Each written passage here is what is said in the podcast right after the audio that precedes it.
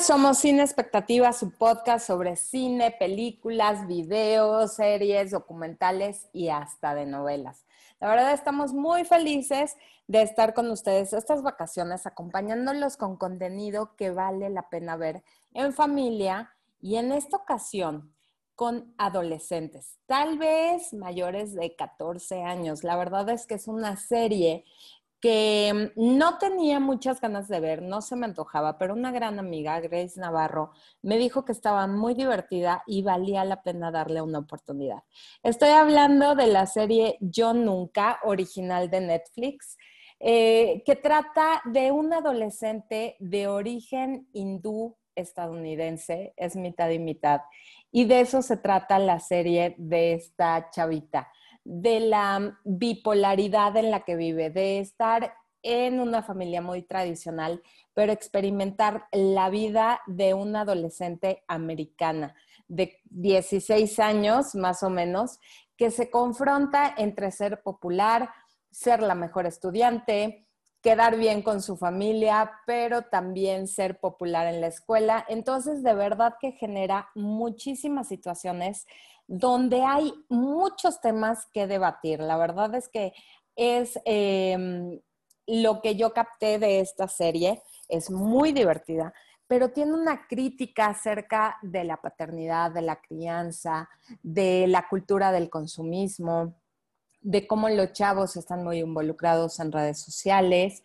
Entonces, la verdad es que da muchos temas para hablar con nuestros adolescentes. Esta serie fue creada por Mindy Kaling y eh, Lang Fisher. Ellos, bueno, más bien, ella es actriz de The Office, pero se ha dedicado a producir, escribir, crear muchas series y películas. Y Lang Fisher también ha sido parte de, esta, de estas comedias americanas como Brooklyn Nine-Nine, donde sale Andy eh, Samberg. Eh, que también eh, forma parte de la serie, pero ya les platicaré. Esta serie tiene como protagonista a Debbie, que es una adolescente que acaba de perder a su padre. Tiene un duelo muy fuerte, el cual le causa una parálisis de las piernas por varios meses. Entonces no sabe cómo procesar este duelo, y llega con una terapeuta que es maravillosa, la verdad es un gran personaje y que ayuda a Debbie a um, esclarecer y aterrizar todas estas emociones y todos estos sentimientos que tiene de enojo. Es bastante impulsiva, se deja llevar por el ego. Entonces, de verdad, es un personajazo esta chavita hindú. Hicieron más de 15 mil niñas hindús el casting. La verdad es que ella se lo ganó a pulso. Y verán por qué, porque de verdad transmite toda esta, em, todo esto de lo que es la adolescencia, todas estas características de impulsividad, de enojo, de arrebato, de ser la mejor, pero aparte ser popular y de que te cae mal tu mamá y la odias. Entonces vemos también muchos de los personajes y mucho de lo que trae la trama es a raíz de la educación que cada uno recibe. Tenemos a Debbie, su mamá es Nalini, eh, donde chocan constantemente, porque Nalini pues acaba de enviudar, ella es el sostén de la familia, aunque es una dermatóloga con, una buena eh, práctica, en Estados Unidos es practice, pero consultas, ¿no? Tienen eh, buenos pacientes pero aún así ella vive estresada. La vemos que quiere que su hija se comporte como a ella le enseñaron, ¿no? Una educación muy tradicional hindú, muy eh, de familia, de hacer lo correcto y entonces choca mucho con Debbie y por eso tienen muchos problemas y su relación es bastante complicada. Vive con ella su prima Kamala, que es perfecta, ¿no? Es científica, es guapa, tiene muchos eh, galanes en puerta, pero obviamente como dicta la tradición, ella debe de ser sumisa, debe de agachar la cabeza y debe de prepararse al matrimonio y se debate también ella con que quiere ser una gran científica, quiere tener también mucha, eh, eh, validación por su trabajo, por lo que está estudiando, entonces el casarse para ella no es tan buena idea. Entonces lo vemos ahí también reflejado en la serie. Tenemos también a las mejores amigas de Debbie, a Fabiola, que es una chava que es gay y no le puede decir a nadie, se siente de verdad atrapada en este dilema de no ser lo que su mamá quiere que sea. Su mamá es perfecta, es de la Asociación de Padres de Familia, quiere que su hija sea súper femenina y entonces también ella se siente como que no eh, va a cumplir con las expectativas de su mamá, sufre por ello. Vamos a ver cómo va evolucionando esa relación, pero es maravillosa. También tenemos a Eleanor, que es otra de las amigas de Debbie, Em, que su mamá la abandonó cuando era chiquita, entonces ella vive con su papá y su madrastra. Y vemos también lo difícil que es aceptar, ¿no? la pérdida de un padre o el abandono de un padre. Tenemos a Paxton, que es el guapo de la escuela. Obviamente, Debbie es, eh, quiere ser su novia o quiere agradarle, entonces se desarrolla una trama por ahí.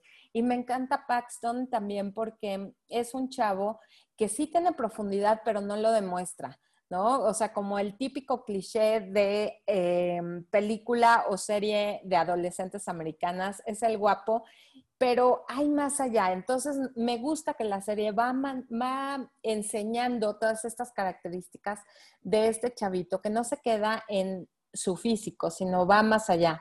Me encanta que incluyeran un personaje con síndrome de Down, es la hermana de Paxton, y realmente les puedo decir que nos da unas lecciones a todos los de la serie. Impresionante, de verdad me encanta que hayan puesto este personaje. Eh, también tenemos a Ben, que es el archi recontra enemigo de Debbie, porque es un nerd. Eh, pero también, a pesar de esta eh, imagen de niño de 10, de niño que lo tiene todo, sale con una de las más populares de la escuela. Tiene un choque con Debbie por ser el mejor, tiene una competencia que después también se va desarrollando y conocemos la familia de Ben, cómo es un niño que tiene todo materialmente hablando, pero no tiene a sus papás presentes. Entonces es increíble cómo ellos en uno de los capítulos logran abrirse y logran conocerse más allá de las calificaciones o la competencia que tienen académicamente hablando y abren sus corazones y se desarrolla una amistad que, bueno, va evolucionando. No les quiero spoilear mucho la serie.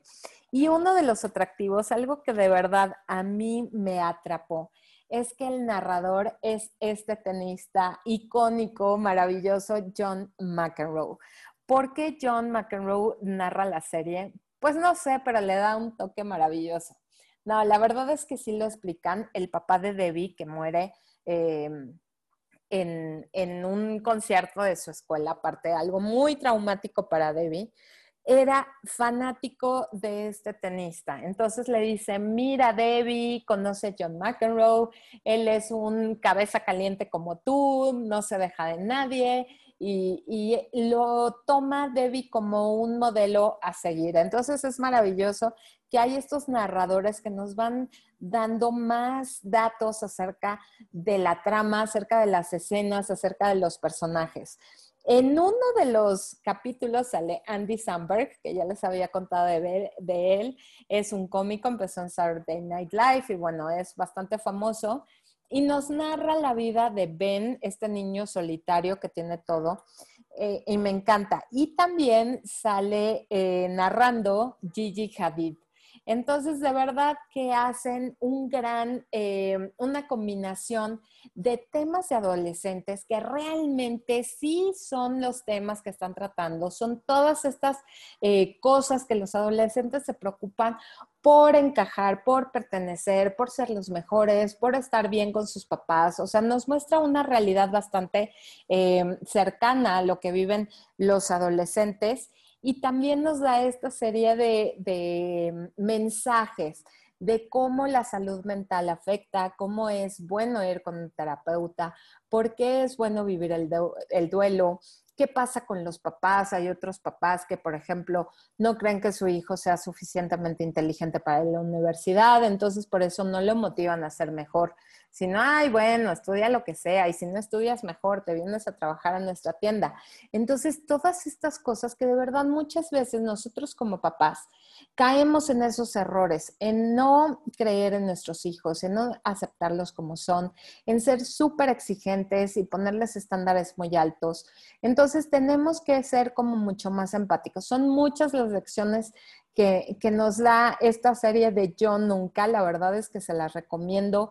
Véanla, coméntenla y ya saben que nos pueden compartir todo lo que piensan en sinexpectativa.podcast en Instagram o en mis redes sociales personales. Yo soy momichic1 o también a Mariana García Olcina, está como Olcina MX. Así que ya saben, espero que les guste, que aprovechen, que de verdad vean la serie con estas ganas de aprender de los papás, de aprender de los adolescentes, de lo que están viviendo y de verdad generar una buena comunicación, una gran charla con ellos acerca de esta gran serie, Yo Nunca en Netflix. Muchísimas gracias por su atención y nos escuchamos en el próximo episodio de Cine Expectativa. Hasta la próxima.